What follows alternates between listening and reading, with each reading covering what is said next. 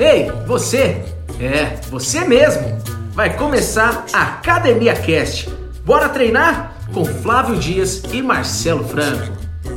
Olá, Visa Academia Cast, começando mais um episódio de Marcelo Franco. E aí, Flavião, hoje a gente tem um convidado super especial, né? Isso aí, Rafael Demateu, psicólogo. Fala um pouquinho, Rafa. Oi pessoal, tudo bem? É um prazer aqui estar com o Flávio e com o Marcelo.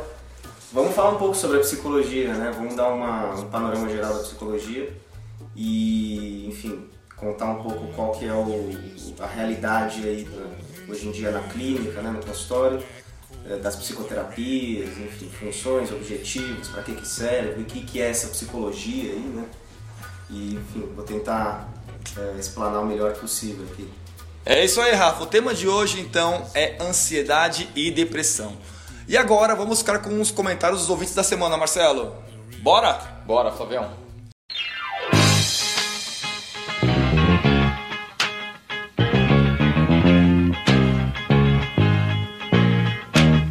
Que eu gosto do, do que vocês falam, acho que é legal, não acompanhei todos, acompanhei um ou outro, então preciso pôr um pouco mais de disciplina nisso, mas é muito legal, tá bom? E pelo trabalho de vocês que eu desejo sucesso aí para você e pro meu xará lá. Beleza, Marcelão? Valeu! Isso aí, galera, começando nosso episódio. Rafael, manda um pouquinho o que, que você faz na clínica, quais são os pacientes que você atende, como é que funciona o seu trabalho, o que, que ele pode ajudar na saúde das pessoas. Muito bem. É, bom, ali na, no, no, consultório, é, a, a, formação de psicologia, né, é uma formação bem generalista, é, da, enfim, sobre o comportamento humano, né, a psicologia é uma ciência do comportamento, e ela deriva, né, ela derivou da medicina e da filosofia, né, então é uma, é uma ciência que, que casa aí essas duas outras né, ciências. É, a psicologia, antes de falar um pouco né, do consultório até, a origem assim da psicologia é algo na história, na nossa história, na história da humanidade, né, assim, né, pós-moderna aí, é, é, é, recente até, né? Uhum. Nós temos no Brasil psicologia inclusive com menos de 100 anos, assim, né? Na, a partir da segunda metade ali do, do século XX é que a gente é que a psicologia ela é importa, essa ciência ela é importada da Europa, né? Já fazia parte do, da América do Norte há algum tempo, né? Mas no Brasil elas chegam um pouco tardias, né? Então, infelizmente, né, Rafael? Infelizmente, como muitas coisas, né? Hum, mas é, então até por isso que aqui a gente vai ter um, um grau de, de preconceito, né, contra uh, essa, né, essa essa ciência, essa prática é um pouco maior do que nesses países que são mais desenvolvidos, né? É, a psicologia, assim, enquanto agora falando no, no, de modo histórico, né, antes de, de Brasil, etc ela surge ali em meados do, do final do século XIX, é, pós-revolução industrial, né, em que a gente tem, um, enfim, até, até a revolução industrial nós tínhamos uma sociedade que era muito coletiva, né? então havia pouco espaço para individualidade. Uhum. É, não, não, se, não se tinha né, exatamente esse espaço individual, né, essa subjetividade de cada ser humano. Assim. Era muito, tudo muito coletivo, enfim.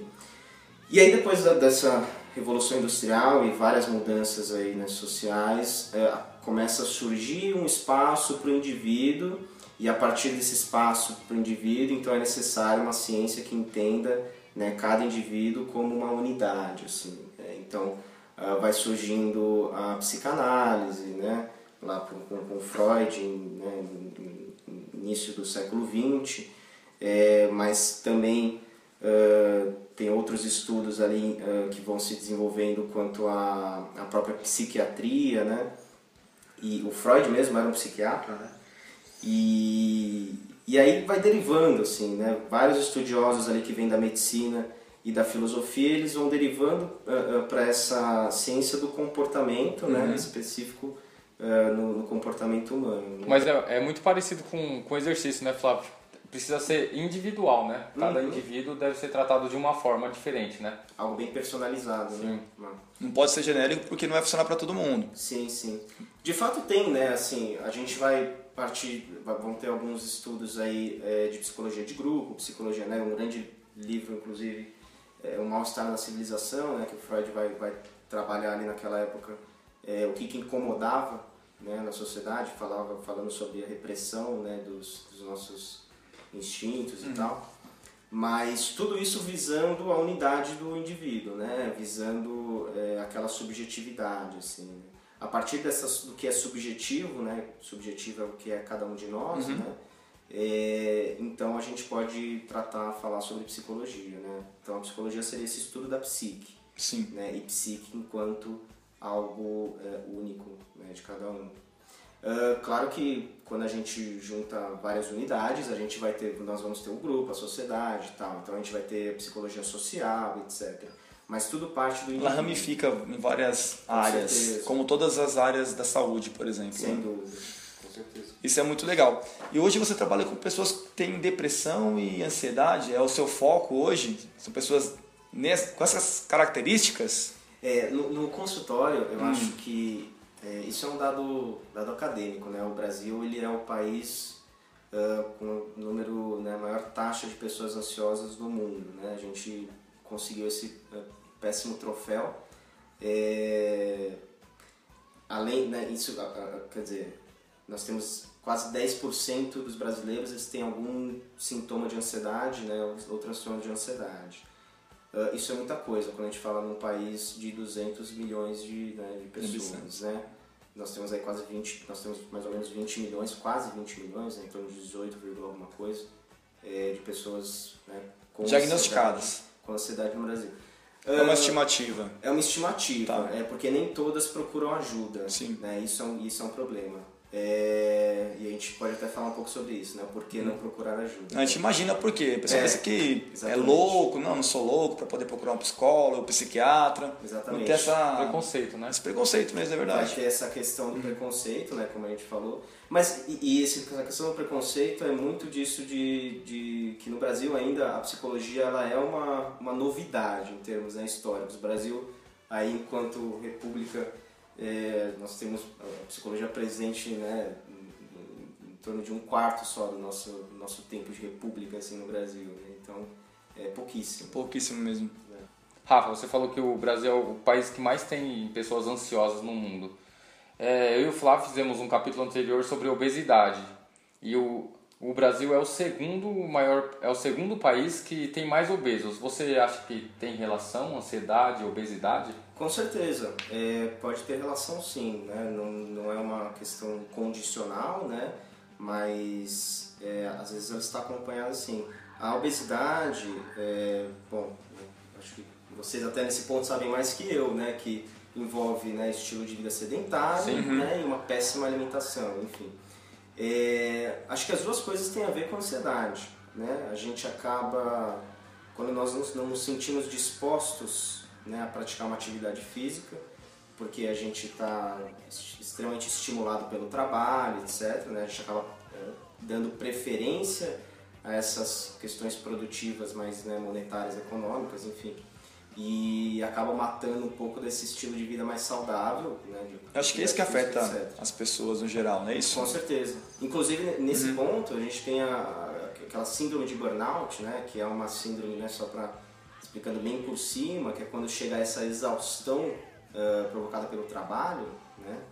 E aqui no Brasil a gente compete é, com o Japão, né, em, taxa de pessoas que sofrem dessa síndrome. O Japão é o país onde mais tem suicídio, suicídio né, por conta disso. Isso, isso. É. E então, quer dizer, a gente é, se estressa né, no trabalho tanto quanto os japoneses a questão só é que no Japão as coisas né, ainda funcionam de uma Sim. outra maneira. Uhum. Né? Aqui nem mesmo isso a gente tem conseguido alcançar. Né? Não que vale a pena, mas é interessante a gente analisar isso. Assim. É... Eu não sei exatamente né, se, o, se o Japão hoje ocupa, não sei os dados do Japão, se, né, se hoje o Japão ocupa esse dado de, de pessoas que com, com uma, né, população com maior taxa de suicídio. Mas certamente no Brasil isso é um problema, um grande problema também. Assim, né? Está crescendo cada vez mais. Sim, isso é mundial. Né? É, é mundial. É. Rafael, o número de suicídios está aumentando porque não tem aquele convívio social. Qual que é o, o efeito? Assim, a psicologia vê de que forma os problemas que trazem a pessoa a cometer o suicídio? Uhum. O suicídio é uma questão multifatorial, né? Uhum. Nunca é causado só por, um, por uma questão. É... E também nem sempre é causado por transtornos mentais. Há casos, né, em torno de 90% dos casos de suicídio tem alguma, algum fundo de algum transtorno né, de depressão, enfim, bipolaridade, toque, né? Mas tem uma parcela até, um em cada dez então suicídios, eles não são causados por transtornos mentais, hum. uma questão às vezes de impulsividade né, da pessoa ali na hora e acaba né, cometendo o ato. É, mas o fenômeno em si, é, eu acho que o, que o que tem nos mostrado assim nos estudos, e cada vez mais tem saído estudos sobre essa questão, é, é um assunto que está em foco, né? ele tem saído do, do armário, né? do, do tabu, para entrar em foco, porque a gente tem visto o quanto que tem sido um problema isso na sociedade. É, mas pode ser causado nesse, nesse, nessa questão multifatorial, né? pode ser causado pelo isolamento social. Né? Tem um livro muito bom de um psicólogo uh, americano, é, o título é O Crime da Solidão. Ele faz uma associação entre o quanto que, que o suicídio é exatamente é, você não enxergar mais né, apoio, né, companhia. Né? E então ele, ele fala, ele conta de, de casos da clínica dele, né, e até da vida pessoal dele, é, mas tem essa questão do isolamento social, né, e aí entra a tecnologia, né, quer dizer, a tecnologia vem é, para nos favorecer em várias questões, Sim, né, mas com o certeza, quanto, mas informação... o quanto, mas o quanto de fato a gente se sente conectado a outras pessoas, né? É, quer hum. dizer, o que a gente vê muito na nossa área é assim, as pessoas veem uma rede social. Daí vê aquela pessoa que é influencer, tem um corpo perfeito e tudo, uhum. e a pessoa que tá vendo muitas vezes fala, putz, eu tô acima do peso, é, eu quero ficar assim, não consigo, e tenta, às vezes não tenta direito, mas também é uma coisa muito irreal, né? Daí acaba o quê? A pessoa pode adquirir uma depressão por isso, ele escuta muito isso de fora uhum. da área. Você escuta alguma coisa relacionada a isso? É, perfeito. Você tocou no, assunto, no segundo ponto aí, né, nessa questão multifatorial, uhum. que pode ser a questão do perfeccionismo. Né? Uh, cada vez mais a gente tem nessa, no, no mundo competitivo, volátil, né? Nesse, nessa, é, nessa, nesse mundo líquido, né? É, é, como o Bauman falava, né? A liquidez das relações, né? tudo muda muito rápido. É, a gente tem uma, nós temos colocado metas cada vez mais inalcançáveis para exatamente, né, sempre tentar ir além. Uhum. Isso logicamente provoca frustração tremenda, né, e pode recair numa depressão, num transtorno de ansiedade, enfim. Então essa é uma questão também, né, é, é, a questão do perfeccionismo, né, extremo, assim, é, é uma questão também relacionada as taxas de, de aumento de suicídio. Né? Um, terceiro, o próprio preconceito sobre o assunto. Né? Então, é, você né, né, tem, tem uma, uma, uma, estudiosa sobre o assunto chamada Karina, né, uma psicóloga da USP, ela conta sobre um relato pessoal até da mãe dela, né, que ela fala que ela é uma das maiores estudiosas assim, né, de suicídio, do assunto. do assunto, e atualmente, né, junto com Maria Júlia Kovacs. Estou falando os nomes por causa das pessoas queiram Sim, procurar, sim, né, claro. né? É, Karina Fukumitsu, né, o nome dela.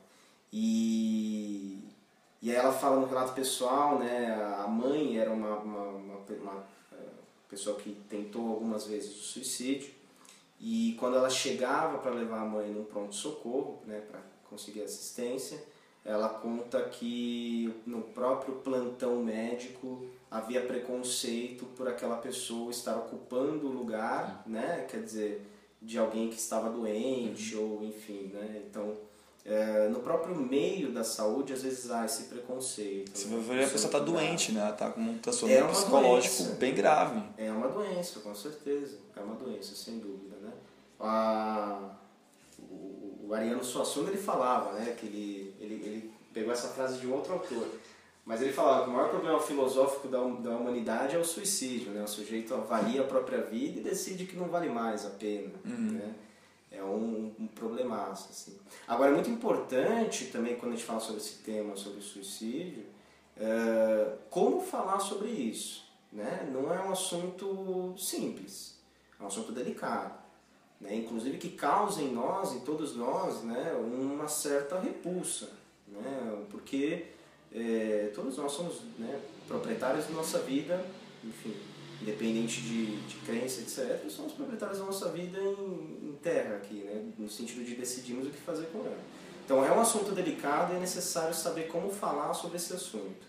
Por isso que sempre que há é, pensamentos recorrentes né, sobre ideações sobre essa questão, é preciso procurar profissionais para falar sobre isso. Né? É, as pessoas certas para falar sobre isso, porque às vezes a gente acaba piorando a situação. Né?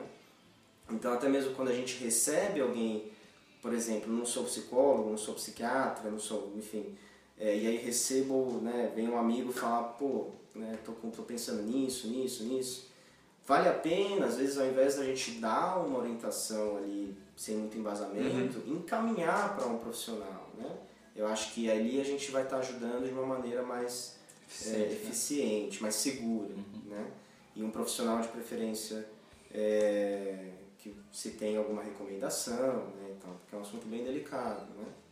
Mas é, retornando um pouco aí a questão da ansiedade, é, eu não sei se eu falei já isso, né, mas o Brasil é uma, ele compete com o Japão, né, sobre a questão da síndrome do burnout, do burnout. Em 2019 nós chegamos a essa meta, meta, desculpa, essa taxa de, de pessoas uh, mais ansiosas, né, de, de, de uh, uma taxa de, de, população mais ansiosa do mundo, né? E um problema da ansiedade é que ela abre caminho para alguns outros problemas, né? Então, uh, vem a, a, em forma de ansiedade e aí, gente, e aí acaba... A ansiedade, ela provoca o quê? Quando a gente coloca... A ansiedade, ela, ela, ela de certo modo, ela paralisa, né? É, evolu do ponto de vista evolutivo, a ansiedade, ela tem uma função, ela não existe à toa, né? Quer dizer, eh, quando a gente o medo vamos pensar o seguinte o medo tem uma função uma função extremamente vital. Importante de proteger. É, exatamente né? Então é, eu olho para atravessar olho para os dois lados eu evito sair numa região perigosa né? Evito sair muito tarde enfim é, o medo né então ele tem uma função vital para nossa vida para nossa existência né até de um ponto de vista evolutivo e a ansiedade, então, né, derivada desse medo, ela também tem uma função. Por exemplo, eu tenho uma entrevista de emprego. A ansiedade vai fazer com que eu planeje meu caminho, com que eu passe a minha roupa né, no dia anterior para não me atrasar, é, que eu veja é, se está trânsito, se não está, né, uhum. como é que eu vou, como é que, enfim, é, como é que se chega, com quem que eu tenho que falar, né, como é que eu vou falar, enfim, faz a gente pensar em tudo isso. Então tem uma função de adaptação ao mundo, né, assim, mundo... Então é importante. É importante, a ansiedade ela é importante em certo nível. A questão é quando ela passa a ser disfuncional. Hum. É quando, ao invés dela fazer com que eu me prepare para uma entrevista, ela faz com que eu não consiga ir à entrevista, não consiga Te sair paralisa. de casa, me paralisa. Qual que é um sintoma característico da, da ansiedade? A pessoa fala assim, estou ansioso porque eu estou fazendo tal coisa. Uhum. Tem como saber? Tem algumas características? Tem. Os sintomas eles são físicos, é, inclusive taquicardia, né? suor excessivo, é, tremedeira, boca seca. Né? Nós temos um compilado aí de sintomas. Ah, mas eu estou indo fazer uma entrevista, estou tremendo um pouquinho e tal. Não, tudo bem, isso faz parte, normal. A questão é quando esses sintomas eles são tão intensos né, e frequentes em que eles acabam te impedindo de fazer as coisas. Recorrente, né, Rafa? Recorrente, exatamente. E aí eu posso ter até sintoma mais sério, como úlcera, né, gastrite, então, é, né, enfim, gastro, né, problemas né, no sistema gastrointestinal. Isso pode ser chamado de efeito psicossomático? Efeito psicossomático, com certeza. A gente tem uma origem na psique, uhum. né, na, no emocional, que acaba reverberando no orgânico. Né? Então, inclusive as pessoas elas acabam, uh, quando isso acontece, elas acabam primeiro procurando médico, porque os sintomas são físicos. Uhum. Então vai no cardiologista, né? vai no, enfim, no, no gastro. É... E é importante, de fato é importante fazer um check-up, uhum. ver se está tudo bem e tal. Mas, em geral, essas pessoas acabam sendo encaminhadas para os consultórios de psicologia, né, e, se necessário, para os consultórios de psiquiatria. Né? Isso é muito legal. Se o médico está indicando vocês, isso é muito importante para que haja um trabalho multidisciplinar e consiga tratar o paciente como um todo. Sem dúvida, com certeza. É, até porque o, inverso também é verdadeiro, né? Se uma pessoa chega no, no meu consultório Uh, Obesa, daí você manda pra gente. É, exatamente, não, é por aí, né? Exatamente, a gente faz um trabalho uhum. né, em conjunto. Uhum. É, ou ela tá, enfim, com algum sintoma ali que me parece que é uma diabetes e tal, Sim. né? E ela tem essa visão mais né, psíquica da coisa, né? Não, acho que é uma questão de ansiedade e tal. Não, vamos fazer um check-up então, deixa uhum. eu te uhum. encaminhar aqui, né? Continua fazendo a terapia, tudo bem, mas vai dar uma olhadinha, né? Só pra gente ter certeza é, essa, essa conversa, né, esse diálogo entre as diferentes especificidades da saúde, ela tem que, tem que acontecer, né? E acaba beneficiando a todos, eu acho. É, até falando sobre essa questão do surgimento da psicologia, é, hoje eu, eu acho que né, a vida, ela, o ser humano é tão complexo, né, na sua sabedoria, né, tem esses dois lados, né? Não uhum. são extremamente sábios, mas também extremamente inseguros, né? É, às vezes até por causa desse conhecimento todo. Que é muito conhecimento. Muito conhecimento, muita informação para lidar. Todos os dias, toda hora. Exatamente. Tem até alguma coisa, como o pessoal está comentando bastante, que o que o rei lá da época medieval teve a vida inteira, uma é, criança é. tem um dia hoje de informação. É verdade, é verdade. Inclusive academicamente hum. falando, cada dia saem, saem dezenas de, de estudos atualizando algum dado, alguma coisa, e, né, e como é que o profissional de saúde faz, o que, que ele faz com isso. É muito complicado filtrar tudo isso. Exatamente. Ainda mais é. pensando no modo geral, fake news, por exemplo. Ah, com certeza, isso vem para atrapalhar, né? É atrapalhar a... bastante. Até na área científica, tem muita coisa que o pessoal coloca aí que não é verdadeira. É verdade. É, manipulado, isso é meio complicado, saber filtrar todas as informações. É verdade, sem dúvida. E essa questão aí da fake news tem alguns, algumas pessoas que chamam até de a era da pós-verdade, porque o que interessa mais não é nem a verdade, é o que você quer escutar. Ela chama mais atenção do Chama mais atenção, é, é exatamente, exatamente, chama mais da pós-verdade, né? A verdade acaba sendo passada para trás.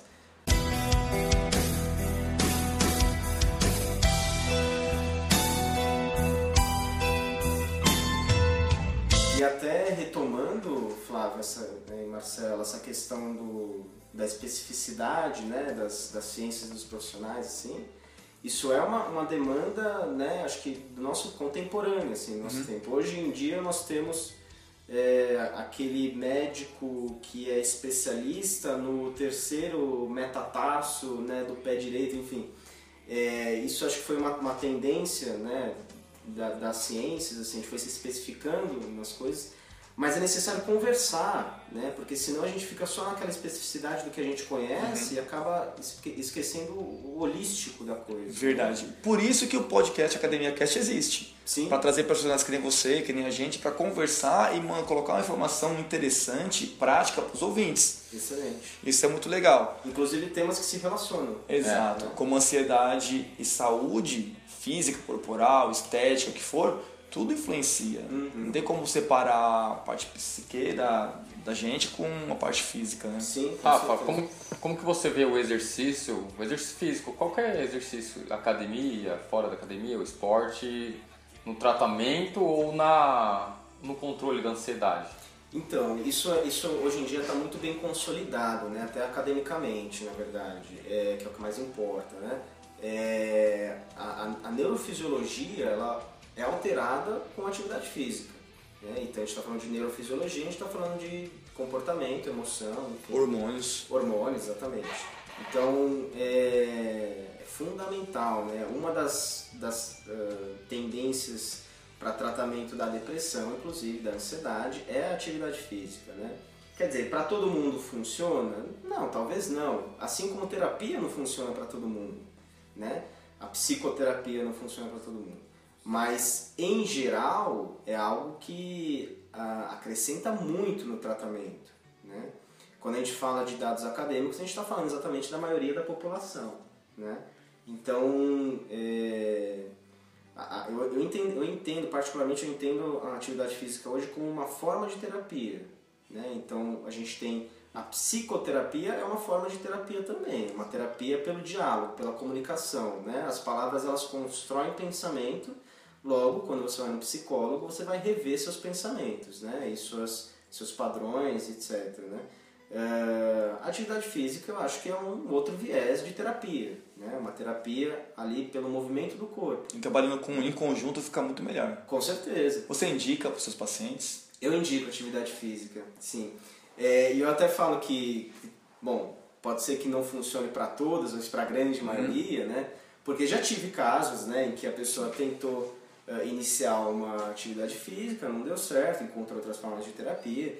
Mas na grande maioria das vezes, quando a terapia, quando eu indico a atividade física para as pessoas que atendo, é algo que elas uh, praticam regularmente e acabam sentindo é, os efeitos favoráveis, né? Assim, é, quando uma pessoa está em um estado um pouco mais debilitado de saúde mental, então uma depressão uh, um pouco mais intensa, uma ansiedade que evita com que ela que, que impede com que ela saia de casa, é, eu diria que o primeiro caminho é o psiquiatra. Né? A gente precisa tirar essa pessoa desse fundo do poço, assim digamos. Uh, as terapias uh, que chegam após isso, né? aí psicoterapia, atividade física, né? enfim, terapia ocupacional, não sei. É, terapias diversas aí, né? Mas eu diria que é importante fazer também essa separação, assim, né? Do que a pessoa consegue fazer, né? Do que ela está, está sendo capaz de fazer, uhum. né? Nós não podemos exigir o que ela não consegue, né? Mas a partir do momento em que ela está um pouco mais estável, né? Talvez medicada, né? Saiu daquele fundo ali do poço, aí eu acho que é um momento, um momento muito importante para a gente entrar com essas com essas terapias, com a atividade física, né, enfim, com a psicoterapia e os estudos inclusive associam né, que a, quando, a gente, quando a gente compara terapia medicamentosa por si só e terapia medicamentosa associada à psicoterapia, atividade física, etc., é, a, a, a, possibilidade de melhora da pessoa é muito maior nas terapias associadas. Uhum. Né? Assim também quando a gente compara só a psicoterapia né, e, e enfim, todas as outras associadas, é, concluindo, né, quando a gente associa né, essa mudança de estilo de vida a, a um acompanhamento médico e ao acompanhamento psicoterápico, é, né, o resultado é quase sempre super eficiente. Né? Isso é muito bom, porque acaba tratando realmente o indivíduo, né? Só a parte medicamentosa do médico é psiquiatra, às vezes só, é como você falou, só tira do fundo do poço. Exato. Mas o tratamento em si não, não, realizou, porque o fundo do problema ali, quem vai fazer esse trabalho são vocês. Sem dúvida, né? É... Os psicólogos. É uma parte do problema. Isso. Né? É uma parte do problema. É, a gente entende, até falando, fazendo essa relação entre atividade física, entre medicina, entre psicologia, é, entre é, sociologia, até filosofia, é, eu acho a gente entende o, o, ser humano enquanto um ser biopsicossocial, né? É, e nós somos os, os únicos né, seres vivos na face da Terra que tem essa nomenclatura, biopsicossocial. Né? Uh, e o que faz a diferença é exatamente o psico aí, né? nesse ponto de uma subjetividade, né? de, uma, de uma psique exclusiva sua né? e tal. Porque o bio e o social, no reino animal, enfim, na natureza em geral, a gente consegue encontrar. Né? Alguns animais vivem em sociedade, então não tão elaborado quanto a gente, mas vivem. E, e, enfim, a biologia a gente encontra em toda a natureza. Agora, o psique é o que nos diferencia, uhum. né? E, e, a gente precisa entender, então, o ser humano enquanto um ser biopsicossocial para que nenhuma dessas esferas uh, sejam negligenciadas, né?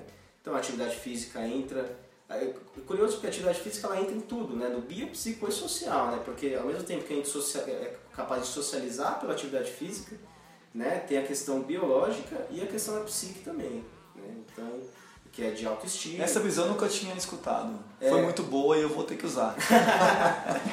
Fica à vontade. Né? Obrigado, né? Rafael. Mas é, a, a atividade física hum. ela intercala essas três esferas, né? Sim no biológico, certamente, né? mas no psique também, a questão da autoestima né? e da disposição, enfim. E, e no, no, social nessa questão da socialização. Né? Tem muita gente que vai na academia, né, Flavião, só pra conversar. social. É. Só social. É. Com certeza. É, tem muita gente, é muito Muita comum. gente. E assim, me ajuda aquela pessoa. Sim, Pra caramba. Sim. Tem pessoas que conheço que ficam horas na academia. Horas É, e horas e é horas. por experiência própria. É, o pessoal gosta de falar que mulher fala muito, mas em academia é o contrário. Homem fala Se muito solta, mais. né? Nossa. Fala demais, né? É. Então, Fala os caras- até demais. É, fala até demais, né? pô? Tem, uma, tem um amigo nosso que todo mundo conhece aqui agora. Eu não vou falar o nome. É um senhor lá, É um da senhor. Gin. Eu não vou falar quem é, mas todo mundo sabe. Será que ele participou com a gente em algum episódio já? É, é, é. Só Que vai lá episódio que foi? Foi Acho que ele três? Ele fica, sem brincadeira umas 3, 4 horas na academia. E às vezes volta ainda. Pra bater papo. É.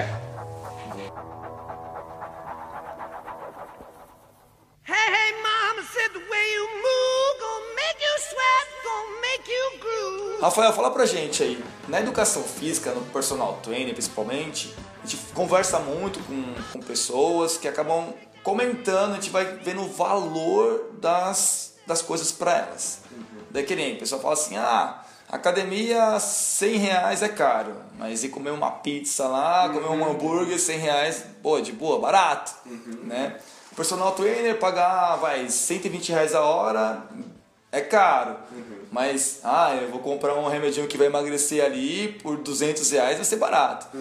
Como que fica, assim, o, o valor percebido da psicoterapia, como você vê no dia a dia? É, esse, esse assunto é bem interessante. É, a gente, eu, acho, isso, é- isso é meio em geral, assim, nós estamos muito acostumados né, a, nas satisfações a curto prazo, né? Então é isso, ao invés de eu investir ali, isso, isso é uma questão inclusive econômica do brasileiro, monetária, né? O brasileiro, né, isso tem mudado, mas a gente investe pouco, inclusive a longo prazo, né? Investe É, mas enfim, voltando aí às nossas questões, assim, eu, eu acho que, que nós estamos muito acostumados a buscar aquela satisfação imediata, então é isso. Ao invés de eu investir em terapia, né, que vai me trazer benefícios a longo prazo, ao invés de investir um personal, numa academia que vai me trazer benefícios ali a médio, a médio e longo prazo, né, é, isso é um grande problema. Agora ir na, na, na pizzaria, né, e tal, e ter a satisfação ali na hora, naquele momento, né, manda bala, né.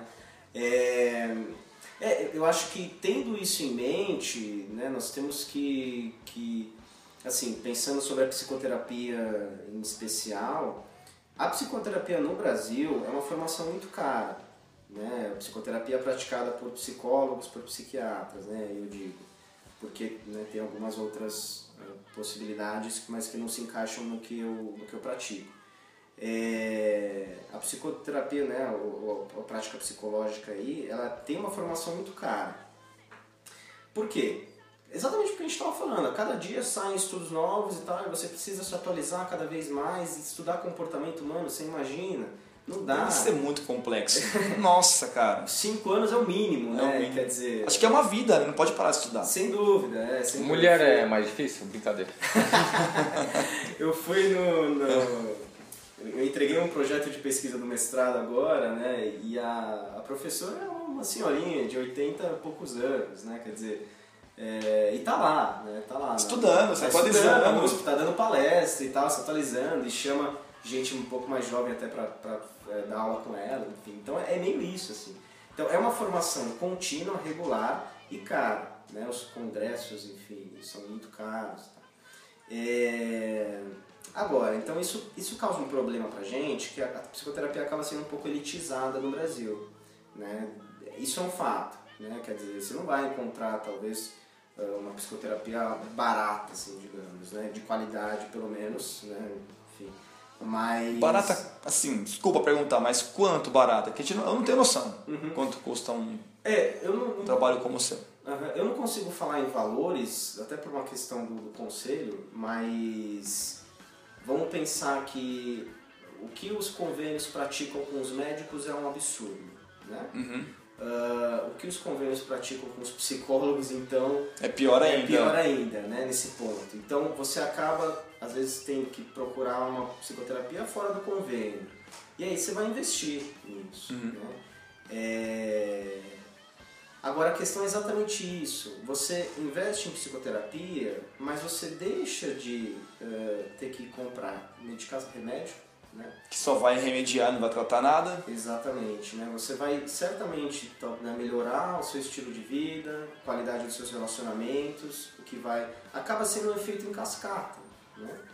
E, e é muito correlacionado então, né? Psicoterapia, personal, nesse academia, né? nesse ponto assim, é um investimento que você faz para deixar de, de gastar em outras coisas assim, né? Exato. E coisas que não resolvem, né? Coisas que remediam ali coisas que é, certamente, é, como posso falar, deixam as pessoas em um, em um estado de suspensão do problema, né? Mas o problema está lá, ela só está tentando jogar para debaixo do tapete. Né? Suspensão foi o nome perfeito. É. O adjetivo perfeito para essa situação. Tem uma, eu tenho um caso clínico, né, de uma moça que ela toma um, um medicação Controlada? controlada, assim, mas ela não vai no médico faz três anos, né? ela consegue pelo mercado negro, né? assim, essa medicação. É, ela começou em terapia comigo faz uns seis meses, né? ela tinha uma resistência muito grande aí no médico, porque ela estava numa depressão, estava numa depressão profunda, porque teve um histórico de, de o irmão dela passou por um câncer, então ela ficou com um trauma né, do, do ambiente médico, né? E recentemente ela conseguiu, né, nós fomos dialogando e ela conseguiu ir ao, ao médico. Então, e fez uma. é, Regulou o medicamento. Regulou a medicação. Certamente agora, talvez em dado momento, ela vai conseguir até parar a medicação, né, agora que está regulada. Mas ela ficou uns três anos da vida dela tomando benzodiazepínico para conseguir dormir, para conseguir sobreviver, né, assim, e não resolveu o problema, né. Então, quando ela chegou na, psicoterapia agora, há pouco, né, pouco mais de um semestre aí, é, a gente foi dialogando sobre isso, sobre as questões a longo prazo, e ela foi conseguindo se desvencilhar dessa, dessa marra aí do, do- até fugiu né, o nome da medicação, mas é uma das mais comuns aí. E pesadas. Porque todas são pesadas. Tarjas pretas, né? Nossa, que, cara.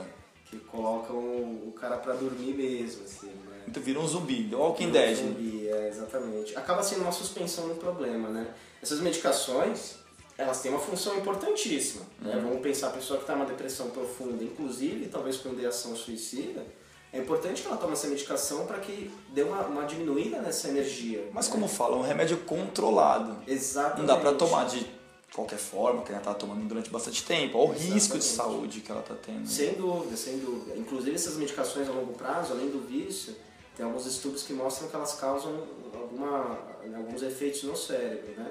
Então, eh, correlacionados a algumas demências senis aí, né, no envelhecimento. Então, é um remédio que é para ser usado ali eh, controlado, é isso. Uma pessoa, né, um médico, um psiquiatra, responsável por aquele controle, né? E são medicações, eh, aí lógico que é um campo da psiquiatria, não vou nem me, me aprofundar muito, mas es- essas tarjas pretas, né, nesse ponto de, dos benzodiazepinas, os calmantes, né, vamos, falar, vamos resumir dessa maneira, assim, os calmantes, eles são tratamentos auxiliares nesses pontos em que a pessoa está extremamente ansiosa ou ah, numa depressão muito profunda, por exemplo, em que pode ser que ela se machuque e tal, né? Então essas medicações elas vêm para dar essa ah, acalmada, né, na, na energia ali desse, desse sujeito, desse indivíduo. Ah, só que paralelo a isso, você está tratando o problema mesmo. Antidepressivo, psicoterapia, né? Aí você está tratando o problema mesmo, assim, né? Então, essas medicações elas vêm para dar uma suspendida no, no, no fundo do poço, assim, digamos. Mas é algo... ah, Pontual. Pontual, é, exatamente. E me fala, como que é o atendimento de um psicoterapeuta? Ele escuta os problemas da pessoa? O que, que é? Muito bem. A psicoterapia, ela não é exclusiva dos psicólogos, pelo menos no Brasil. Então, eu acho que o mais importante é você checar, é, né, eu pelo menos acredito que, que a psicoterapia praticada por psicólogos, é, ou até mesmo pela psiquiatria, né, alguns psiquiatras também estudam a questão da psicoterapia e praticam nos, nos consultórios, é, eu acho que ela é mais eficiente, mais, é, é, mais segura, assim, né, porque a gente trabalha então com dados mais acadêmicos, assim, enfim. É, eu acho que o importante é sempre você checar o profissional, né, a formação do profissional que você está passando ali e é, a, a psicoterapia ela funciona assim. Em geral, são atendimentos de 50 minutos, uma hora, né? Isso não é uma regra, mas em geral é assim, é, em que vai ser dialogado o que o, o que o paciente ou cliente, né? alguns chamam de paciente, outros de cliente, vai trazer naquele momento, que ele trouxer. Né? Então você vai trabalhar com o que aparecer ali. É, seja um problema de relacionamento, seja uma depressão, né? Ah, e você vai ter psicoterapias de breve ou até longo prazo, né? Psicoterapias curtas ou de longo prazo.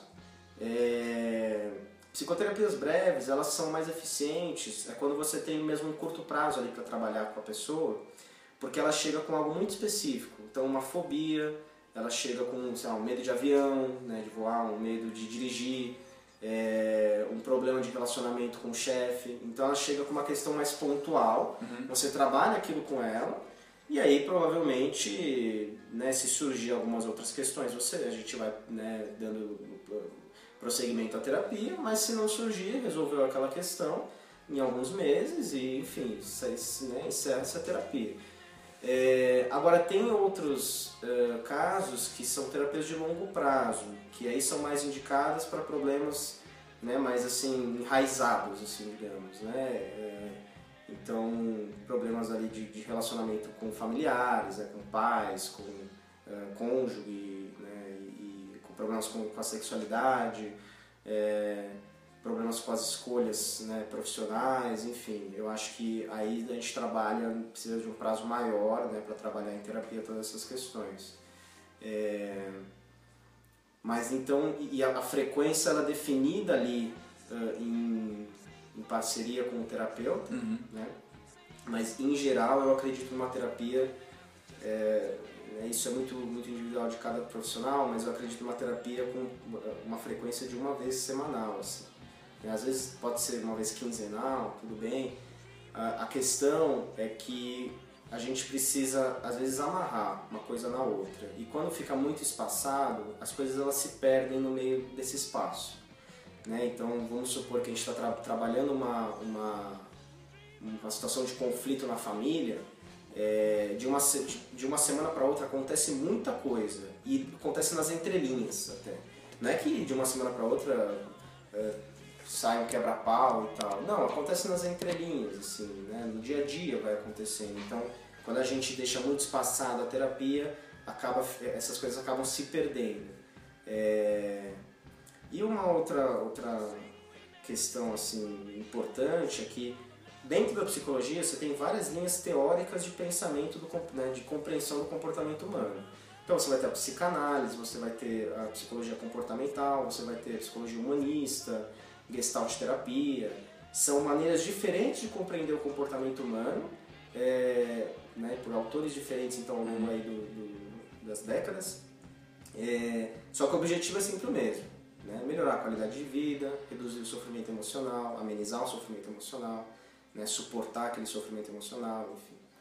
É, como é que, que, que, que o psicólogo faz? O psicólogo, ele, primeira coisa, é, é, né, essa palavra suporte. Ele, dá, esse- ele recebe essa demanda emocional, né? É, pessoa que está em sofrimento, acolhe isso e segundo, identifica os padrões de comportamento daquele, que, que estão originando aquele problema. Né? Então, vamos supor que você tem é, problemas de relacionamento. Certamente não é o primeiro, primeiro problema de, relacionamento que você tem na sua vida. Vamos ver como é que foram os outros. Qual é o padrão que você repete? Né? O psicólogo ele estuda para reconhecer esse padrão. Por isso que é diferente você dialogar num bar, num boteco, né, sobre, sobre essas coisas e você falar com o psicólogo em terapia. Essa é a grande. São, são essas duas grandes funções da terapia. Então, acolhimento e intervenção desses padrões. Reconhecimento e intervenção desses padrões. Ah, então você reconhece o padrão, dá alguma orientação para essa pessoa ou não? Você pode, às vezes, acontece no processo terapêutico um insight. A própria pessoa, ao descrever aquilo, ela vai falar, percebendo, tudo. exatamente, ela se escuta, né? Então ela vai, pode ir percebendo eh, aquele padrão dela. Eh, ou você pode ir devolvendo para ela o que você está enxergando, né? Isso varia de pessoa para pessoa. Algumas pessoas são mais analíticas e já né, Pegam matam, rápido, né, né? pegam rápido a questão, mas outras você pode ir devolvendo, né? Uma coisa que, que te permite que você devolva o problema para ela é exatamente Hum. a questão do vínculo. Você formou um vínculo com aquela pessoa. Ela confia em você. Exatamente, né? Então um espaço protegido que é no consultório ali, tudo fica ali, nada sai dali. né? Então, é, é, ou ela, então ela tem esses dois caminhos. Ou ela mesma percebe na descrição dela, ou você pode devolver para ela. né? Algumas coisas talvez façam, quando você devolver, algumas coisas façam sentido, outras não, não tem problema. né? Mas vamos ficar com o que faz sentido. Isso aí. Ô, Rafael, você acha que o professor de educação física deveria fazer psicologia também? Porque a gente tá lascado, cara. O pessoal fala muito da, da vida pra gente, né, Marcelo? Fala bastante. Da vida, sem dúvida. Eu acho que. Eu, acho que tem, tem, essa, tem esse interesse. A psicologia, em geral, ela é um, um assunto de interesse da, Comum. comum né, das Uhum. pessoas, né? É, acho que tem uma, uma diferença, né? Assim, grande entre você estudar psicologia por curiosidade Sim, e claro. estudar A gente por tem a disciplina de psicologia do esporte. psicologia do A esporte. gente tem na graduação. Uhum. Mas é pincelada e e a gente já é pontuado que tem que ter um profissional específico para isso. Sim, sim. Mas é bom ter essa noção de como que funciona. E é a mínima noção, né, Marcelo? Não É, tem a gente nada. recebe é, aluno de com diversas diversos tipos de ansiedade, mas, né? Mas a gente, A gente tem que indica o- indicar. é. Tem que a- indicar. Exato, exato. Algumas até ali no, no diálogo do dia a dia você vai conversando com, com o aluno, imagino, e Uhum. algumas coisas ele, ele vai né, se resolvendo ali autonomamente, né? Mas eu acho que quando é um problema que você vê que ele está né, Recorrente, né? É recorrente isso, ele está um pouco paralisado naquilo, né? Eu acho que é importante indicar um, um profissional, né? Um encaminhamento. Eu, por exemplo, quando eu tô ansioso, eu sou um pouco ansioso. Eu, eu gosto de fazer exercício. Dá uma aliviada ali momen- momentânea na. Não, uma coisa que ajuda muito na ansiedade é você desenvolver rituais, né, para amenizar a ansiedade. Então, é, isso, rituais podem ser, por exemplo, você identifica que você está super nervoso, super ansioso por alguma coisa. Tá. É, tenta é, é, identificar também o que te acalma, né, naquele momento. Pode ser um banho quente, frio, não sei. É, pode ser um chá, tomar um chá. Pode ser escutar barulho de chuva no Spotify, né, que tem isso, né. Pode ser fazer meditação. Mas uma coisa que ajuda muito nesses picos de ansiedade é você usar a sensação corpórea, né? Então a sensação do, do, do tato, do olfato, da audição, enfim, é... para você dar uma, Uma uma acalmada. acalmada. Você acaba tirando a atenção do, da, da ansiedade, né? daquele medo excessivo, e acaba direcionando essa atenção para as sensações do corpo. Né? Isso acaba... Interessante, Rafa. Você, me, você falou isso aí, que são atitudes boas, né? Algumas atitudes é, que vai auxiliar no... Abaixar essa adrenalina, né? Mas é comum a gente escutar de aluno é, que ele tá nervoso, tá ansioso e ele recorre ao álcool Uhum. dar aquela relaxada. O que você acha sobre isso? O- Olha, o, álcool, o álcool ele é, ele causa uma depressão no sistema nervoso, né? Então ele é uma droga depressora. ah, bom, até nesse ponto, né? Se o cara está muito ansioso, ele faz in- ingere álcool, ele vai dar uma, uma, uma amenizada. Eu acho que tudo em excesso que é o problema, né? Ou até mesmo quando você faz misturas, né? Álcool com energético, aí talvez tenha um efeito contrário, né? Porque o energético, a função estimulante, acaba sobressaindo sobre a função depressora do álcool, né? Mas, é... bom, uma vez ou outra, mas acho que tudo Sim. bem. A questão é quando fica muito recorrente, Sim. né? Aí É. você vai acabar, acabar causando um... Todo dia à noite vou, vou beber alguma coisa pra dar uma relaxada. É. É, é, aí... Quando vira o vice, vai ter que ir na Lili fazer É. um implante de fígado, Puta, né? é, Transplante de exato, fígado. é. Aí chama o Rafael, aí chama a Lili. o- Chama é, o Rafael pra trabalhar a parte psicológica do, do alcoolismo.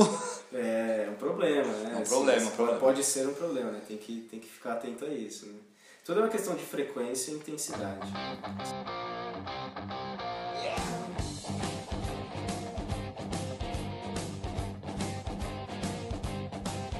Assim, as pessoas...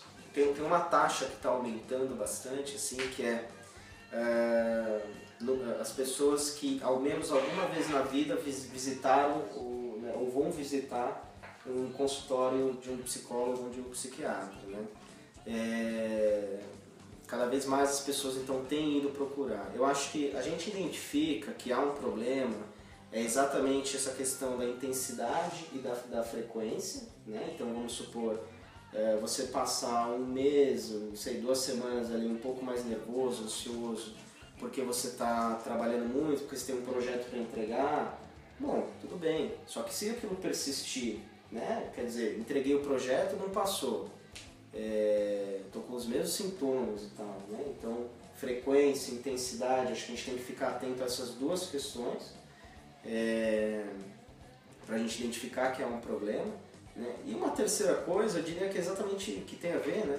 que é quando a gente percebe que a gente está empacado, que a gente não consegue sair daquela dinâmica Uhum. né? de ansiedade, de depressão e tal. Né?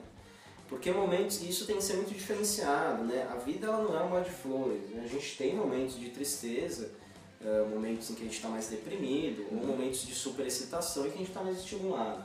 Mas a questão é quando aquilo vira um, algo muito corriqueiro, né? E que inclusive começa a causar consequências disfuncionais na, em outros âmbitos da nossa vida. Por exemplo, na vida social, na vida relacional, né? Enfim, no trabalho. Então, é, a gente, é, essa questão da, da obesidade é, tem uma- um, um- um problema que é a compulsão alimentar, né? Então é isso, o sujeito ele vai para tentar dar uma amenizada naquele nervoso, naquela ansiedade, ele vai lá e busca uma satisfação naquele momento, a curto prazo, que é sem, sem panturrar de, de comida, né? Acho que é dos vezes- mais comuns hoje em dia, acho que é a parte alimentar, porque é mais fácil, todo mundo consegue, desde Sim, uma sim. criança até um idoso. Sim. E de fato, isso é acadêmico, né? O açúcar, ele dá uma satisfação enorme, né? Então Uhum. a gente tende a, inclusive em picos de ansiedade, procurar alimentos mais gordurosos ou com maior eh, né, açúcar, A né? gente escuta muito pessoas falam assim: ah, eu não consegui emagrecer porque eu sou muito ansioso, muito ansiosa. Uhum, uhum, E, querendo ou não, é uma droga que ela está ingerindo ali. Não é isso, Rafael? uhum, uhum. E é onde ela vai ter aquele prazer imediato lá e vai ter essa compulsão e vai continuar aumentando peso. Exatamente. Vai buscar esse prazer imediato e vai Uhum. acabar causando consequências né, ruins aí a, a médio e longo prazo, né? Essa ansiedade é baseada na ansiedade em si ou no vício pelo alimento? Ah, nossa, essa pergunta é boa? Ó. Excelente. Eu diria que é, há um.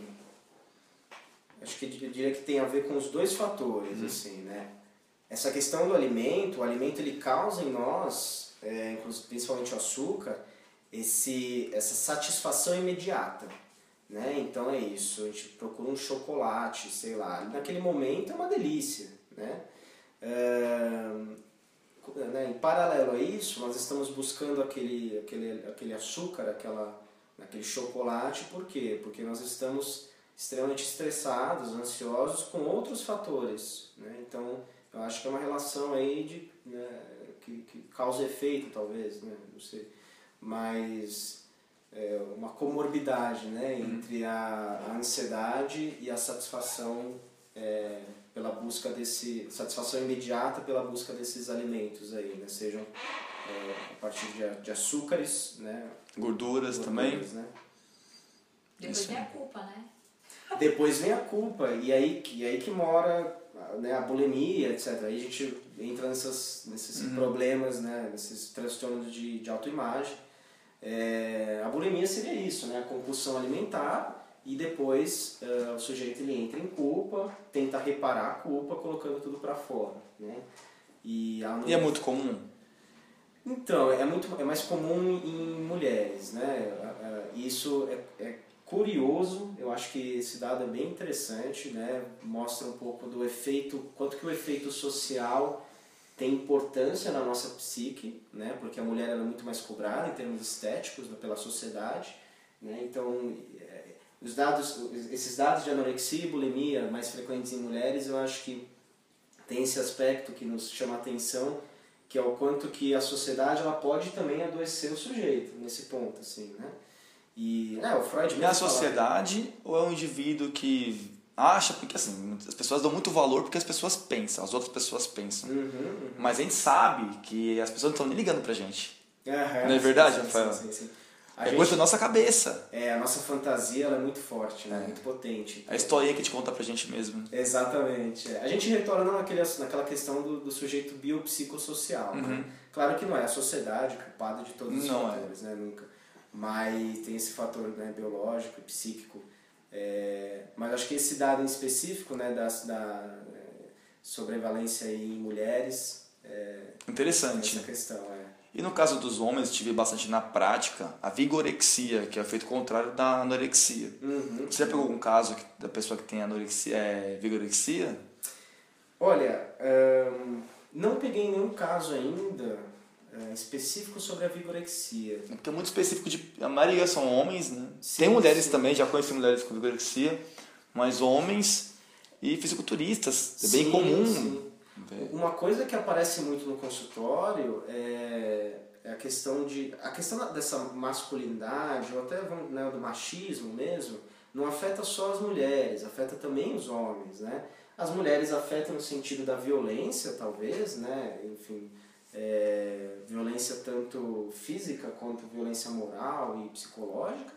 Mas também afeta os homens no sentido de, de que os homens eles, se cobram a ter papéis né, sociais que nem sempre a gente quer, né? Provedor de família, tal, ou gerador de filho, né? Assim, nesse sentido. Que nem o Catra teve a história É, dele. é, exato, né? A gente, né, ninguém precisa se adequar a esses papéis. O Marcelo gosta do Catra. Eu gosto. É, Que Deus tenha. Que Deus tenha. Ninguém precisa se adequar a esses papéis, né? Quando a gente fala Ah. de machismo, então, né? Na tendência de é, interromper o machismo, essa masculinidade que chama masculinidade tóxica, né? É, é pra gente também sair dessa posição, né? De, de, de se cobrar demais. Macho alfa. Exato, é se cobrar demais, né?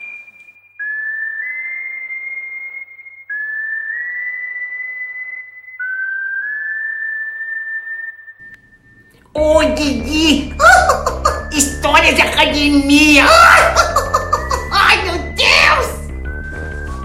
E agora, histórias de academia com o Rafael, que vai contar uma história bacana pra gente aí sobre exercício e a parte da psicologia que ele atendeu aí.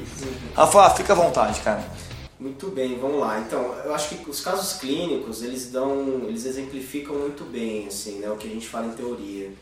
E um caso que eu, que eu trouxe, assim, é, né, de, de, memória, é uma moça, logicamente, né, não, não identificada, né, mas em torno aí da, da meia-idade, em torno de 50 anos, ela chegou no consultório há dois anos atrás, e com sintomas de ansiedade né, e sintomas de crises de pânico.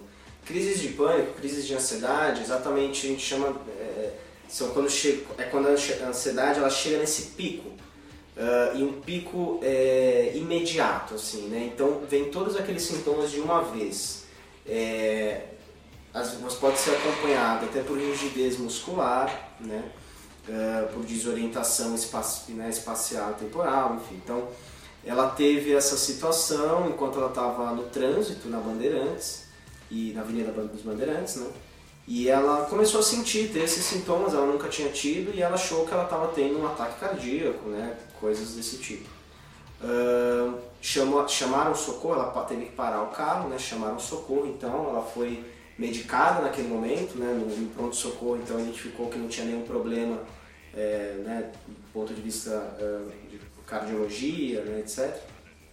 E ela foi medicada então com um calmante ali naquele momento e orientada a procurar ajuda é, psicológica né, e psiquiátrica.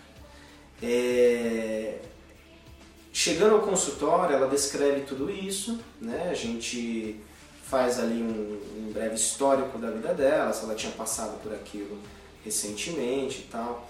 Mas a questão, o que pegou aí? Ela faz terapia então há dois anos, né, comigo. E o que pega é que ela chegou na crise da meia-idade, né? Essa crise da meia-idade. Ahn, né, assim, patrocinado pelo que essa crise? Pela emancipação dos filhos, né? Então, quer dizer, casa vazia. E agora? Né? Filhos adultos saíram, casaram, né? foram morar sozinhos. Tem uma síndrome chamada síndrome do, do ninho vazio, não é Síndrome isso? do ninho vazio, sim, é, esse, dá- dá-se esse nome, né?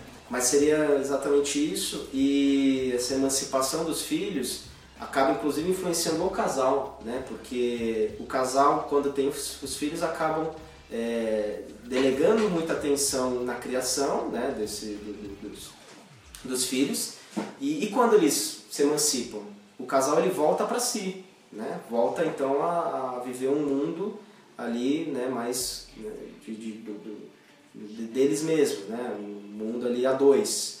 É, muitas coisas que às vezes ficam guardadas nesse tempo em que os filhos estão se desenvolvendo, ela vem à tona, né? Nesse momento então depois que os filhos se emancipam. É, então tinha essa questão e a própria aposentadoria, né? Ah, o Brasil ele não é um bom país para se aposentar, né? Então não é fácil se aposentar aqui. Essas duas coisas, então, por si só, causaram nela né, essa, essa crise de ansiedade e que foi necessária uma intervenção aí, né, profissional. É, o que ela fez acompanhado a isso foi uma mudança de estilo de vida. Duas coisas, atividade física e yoga. Né? Ela começou a praticar essas duas ah, né, atividades e tem praticado até hoje, mas ela identificou que identifica, né, em sessão que que são coisas que ela faz para investir em si, né, e investir não monetariamente, mas investir tempo em si, né. Então é um caso aí sim, por exemplo, em que a questão da atividade física, da mudança de hábitos de vida, né, eh, foram necessários no sentido de ajudaram muito, né, no prognóstico no caso. Olha só, uma coisa importante a se dizer, né, até que eu falei aí sobre, ah, poxa, ela chegou na meia idade sem ter nenhuma crise de ansiedade e só agora apareceu. É, meu Deus, né? Como assim? Estou sujeito a isso também? Tem uma questão, a gente tem, precisa voltar naquela questão do biopsicossocial, né? Quando a gente tem um pico de um transtorno de ansiedade, uma depressão, um toque, bipolaridade, enfim, o que seja aí de transtorno de patológico, é, nós temos que lembrar que há uma carga genética para isso também. Né? Então pode ser que você tenha uma carga genética e aí o teu ambiente, a sua vida inteira, você não desenvolva aquele transtorno. Você não tenha nada daquilo porque teu ambiente foi propício para você não desenvolver. Mas pode acontecer alguma coisa no teu ambiente, que no caso dela foram essas duas coisas, que fizeram com que ela, com que esse, esse, esse código né, genético fosse despertado e ela tivesse esse transtorno, desenvolvesse esse transtorno de ansiedade. Né? Então, é, é, é importante associar essa questão, ah, olha só, como biopsicossocial é importante, né? Heran- herança hereditária, né? Questão hereditária, é, psíquico. Poxa, meus filhos se emanciparam, né? Minha função aqui é ser mãe e agora que eu faço da minha vida. Social, aposentadoria. Como é que eu me enxergo na sociedade? Né? Então essas três coisas influenciam na construção do nosso comportamento, enfim, da nossa, né, do nosso dia a E dia. dá um choque, não é isso? Exatamente. é. Então é, é preciso entender é, dessa maneira. E aí a gente age nessas, nessas três áreas, inclusive, né? no, no bio, bom, atividade física, mudança de estilo de vida, né? acompanhamento médico, psíquico, psicoterapia e social, exatamente mudanças também no sentido, né? no, no, no, no planejamento de vida deles, por exemplo, né? do casal aí nesse caso. Né? Eu atendi a moça, mas exatamente por, por causa dessa, desse ninho vazio, muitas coisas do casal eram trazidas para a terapia. Né? Então, é, eu acho que, que é, um, é um caso clínico assim que, que é muito comum, é muito comum assim hoje em dia, porque o que a gente encontra na, não é que o mundo está ficando louco, né? Assim, o que a gente encontra na clínica, no consultório psicológico em geral, são esses casos, né? São questões que dão, dá para serem resolvidas assim, né? De uma maneira mais simples, né? Sem muito é, né, alvoroço. É, mas é, as questões de, de, de psicose né, mais complicadas, isso são as minorias, né, na verdade. Então a gente tem que, inclusive, fazer essa, essa desvinculação entre psicologia, entre psicoterapia e loucura, né? porque não tem Que nada é comum ver- ainda, que infelizmente ainda é comum. e causa esse preconceito. né? Que na verdade precisa até de mais, precisa de um auxílio, de uma força para sair desses problemas tão comuns, mas acaba interferindo muito na vida das pessoas. Né? Exatamente. é. A gente tende a minimizar nosso sofrimento, né? Flávio, eu acho que Essa moça, inclusive, ela foi muito é, assertiva, né? Porque ela foi encaminhada para o serviço de psicoterapia e foi. né? Muita gente não vai. Será que a maioria não vai? Olha, Isso é um dado interessante a se estudar, né? É. Um dado interessante. Eu acho que, que sim, né? As pessoas elas tendem a exatamente isso, minimizar e negligenciar a saúde mental, infelizmente. Não só mental, física também. Física também, é verdade. Física né? também. É verdade. Tanto que é, tem estudos que mostram que 5% da população faz exercício físico no Brasil. Nossa, 5% é né? ridículo. É. é, é verdade. ridículo. É mesmo. É É mesmo. complicado.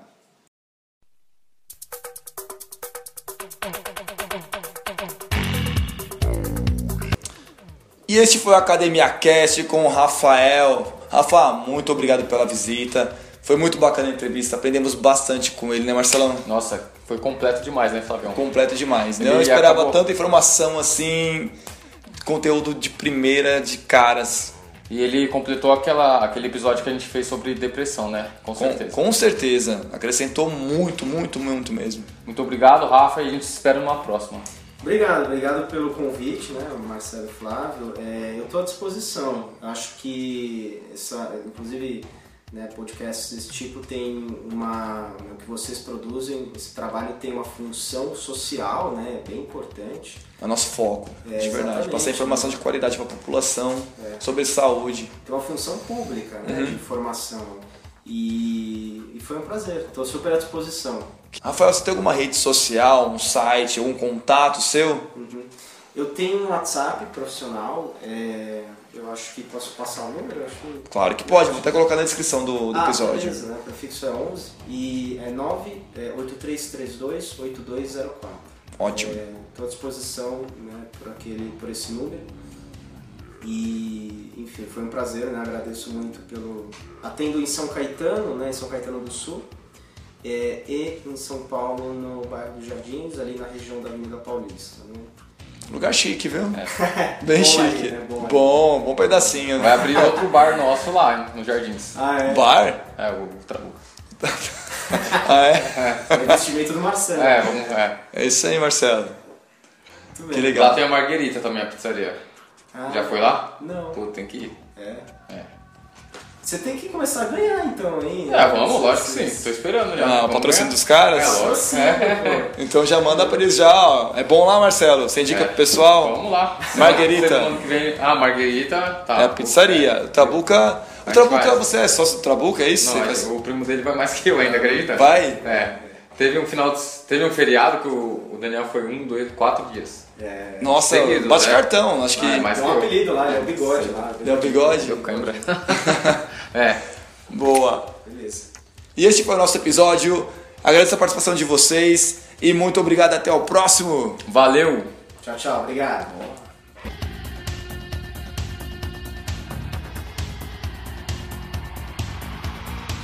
O primo dele vai, vai ensinar como é que chaveca a menina embalada. Ele é bom nisso? Só o nome da balada, se quiser patrocinar, meu. A gente tá lá sempre, né? A balada de quem que é a balada? Trabuca lá. Trabuca de quem que é? É, amigo nosso lá, a gente tá lá É. sempre, se quiser patrocinar, né? Patrocinar a Todos gente. nós. O Sim, Rafa, sim, O, a Trainer, o Marcelo Franco e o Flávio Dias. É Isso aí. Foda-se. Pode falar palavrão? Não, né? Vou fazer um pi, né? Ah, tá, desculpa. Mas pode, senão faz igreja cast, meu.